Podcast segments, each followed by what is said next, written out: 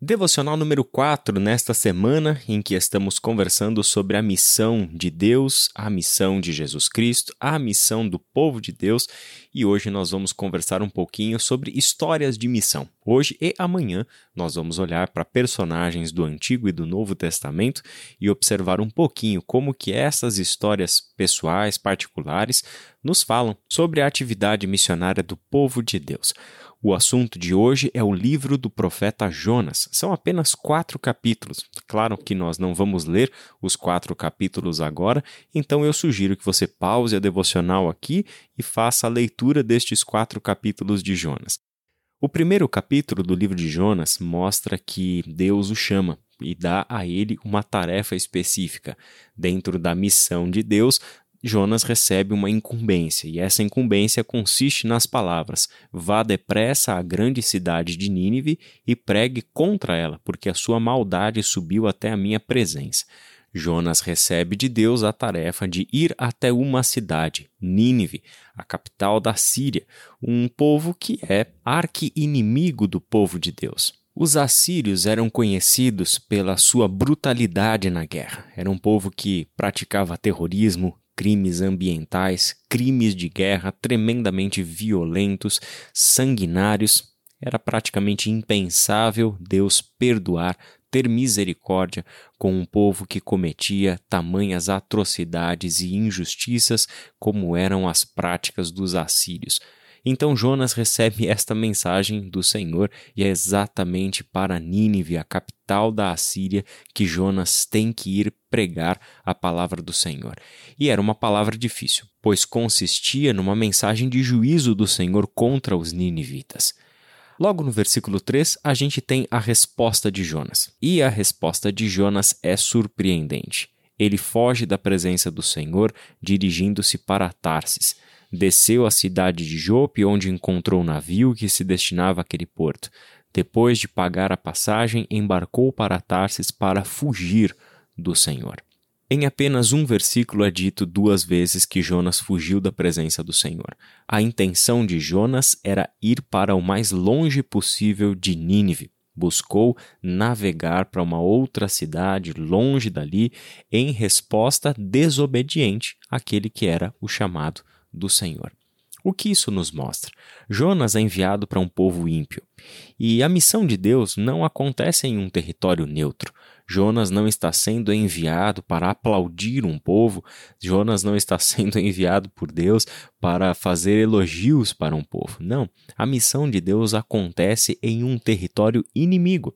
Deus envia o seu profeta, assim como Deus envia os seus profetas, para povos, para pessoas, para circunstâncias que não são nem um pouco ideais, estão longe de ser pessoas santas, puras e boas. Deus, na sua missão no mundo, está indo buscar o pecador, está indo buscar aqueles que são rebeldes contra Deus. Então, a missão de Deus consiste em adentrar espaços dominados pelos poderes das trevas. É exatamente nessa descrição que Nínive se encaixa um reino debaixo das trevas. E o profeta do Senhor erra. O erro de Jonas é ser ele mesmo o juiz sobre o povo de Nínive. Ora, não cabe ao enviado de Deus decidir quem é merecedor da salvação. A missão é de Deus e não de Jonas. Jonas tem um papel a desempenhar na missão que é de Deus.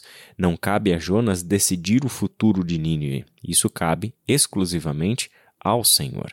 E por que, que eu estou falando isso? Bom, lá no capítulo 4 você leu que Jonas fugiu da presença do Senhor porque ele tinha uma impressão de que se ele pregasse e os ninivitas se arrependessem, Deus, que é misericordioso, perdoaria eles.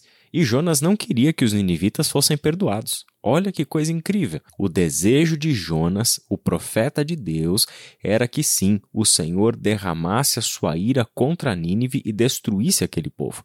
Jonas não tem nenhuma intenção de poupar a vida dos ninivitas como Deus desejava. Jonas queria mesmo era ver o circo pegar fogo. Então, este é o grande erro que o profeta Jonas comete ao tentar fugir da presença do Senhor. Mas Jonas é alguém que conhece os Salmos, como o capítulo 2 deixa bastante claro. Toda a oração de Jonas no ventre do peixe são frases extraídas do livro dos Salmos. Jonas conhece os Salmos e conhece pelo menos o Salmo 139, que diz que é impossível escapar da presença do Senhor. Jonas sabe que não é possível fazer aquilo que ele intentava fazer quando fugiu para Tarsis. Não é possível fugir da presença do Senhor. Jonas tem uma tentativa frustrada, impensada, de achar que, por causa da sua ausência na cidade de Nínive, Deus não cumpriria os seus propósitos. E ainda no capítulo 1, o que vai acontecer? Enquanto Jonas está na embarcação, fugindo da presença do Senhor, entre aspas, acontece o pior. Uma grande tempestade surge e aquela pequena embarcação está frágil em meio a uma tormenta. Os marinheiros ficam desesperados e então Jonas tem que se pronunciar. Ele é a razão pela qual a vida de todas aquelas pessoas está em perigo. Jonas assume esta sua irresponsabilidade e assume também ser ele parte do problema. Eis aqui um grande problema nessa história. Por não compreender o caráter perdoador de Deus, Jonas, o profeta de Deus, acaba se tornando parte do problema, ao invés de ser parte de uma solução. O barco está frágil em meio à tormenta por causa de Jonas, aquele que foi enviado da parte de Deus. Existe, portanto, um juízo de Deus caindo sobre os marinheiros por causa do seu profeta. O erro de Jonas é achar que Deus não cumpriria o seu propósito para com Nínive. Deus é soberano e os seus planos não vão falhar. Se Deus quer salvar a cidade de Nínive, ele vai salvar. A desobediência de um dos seus não vai comprometer a missão que Deus está realizando na terra. No capítulo 2, nós temos a grande virada. Jonas, dentro do ventre do grande peixe, ora ao Senhor clamando por misericórdia. Ele pede ao Senhor que reverta a sua situação. Ele reconhece o seu pecado, sabe o que ele fez e sabe que está sob o juízo do Senhor. Sabe também que é o Senhor que das profundezas e do ventre do peixe pode trazê-lo de volta à vida. Jonas é alvo da misericórdia de Deus. Jonas tem uma experiência viva, concreta, real com o Deus misericordioso que poupou a sua vida, mesmo ele tendo desobedecido abertamente às ordens do Senhor. O capítulo 2, então, mostra esta virada na vida de Jonas. Jonas se lembra da misericórdia de Deus, ele clama por misericórdia. Do fundo do abismo, a morte que está simbolizada no ventre do grande peixe nas profundezas do mar, Jonas pede socorro e Deus o livra. Jonas foi salvo pela misericórdia de Deus. E aonde o profeta errou nessa história? Ora, ele tem consciência da misericórdia de Deus. Jonas não apenas conhece a misericórdia de Deus teoricamente, Jonas não apenas conhece as inúmeras histórias de manifestações reais da misericórdia de Deus, como ele mesmo, naquela situação, foi salvo porque Deus é misericordioso, porque Deus não o deixou à deriva e não acabou com a sua vida quando ele foi engolido por aquele grande peixe no fundo do mar. Na verdade, se você parar para pensar comigo, o grande peixe já é a proteção divina. Ele foi jogado em meio ao mar durante uma tormenta, durante uma tempestade, aquele mar revolto que estava para engolir uma embarcação, imagina o que faria com um simples ser humano.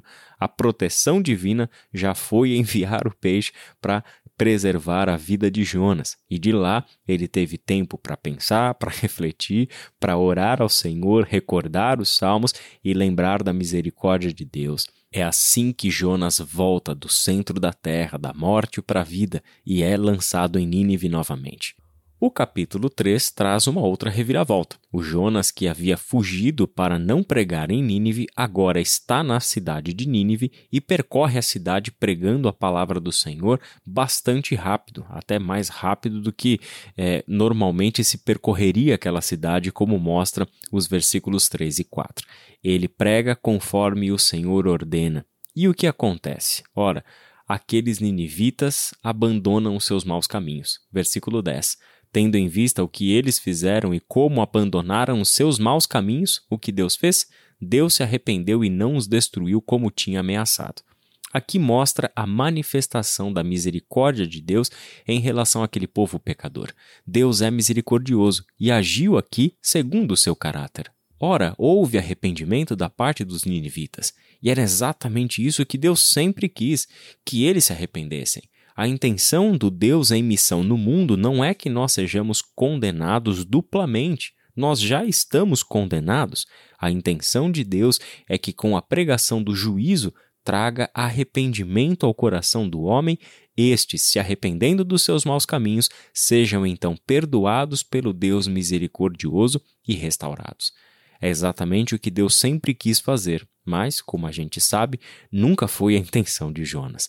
O coração de Jonas não é tão misericordioso como é o coração de Deus. E mesmo Jonas, tendo sido alvo da misericórdia de Deus e estava respirando e sendo capaz de andar e pregar por causa da misericórdia de Deus, Jonas não é capaz de reconhecer que aqueles ímpios também eram merecedores da misericórdia de Deus.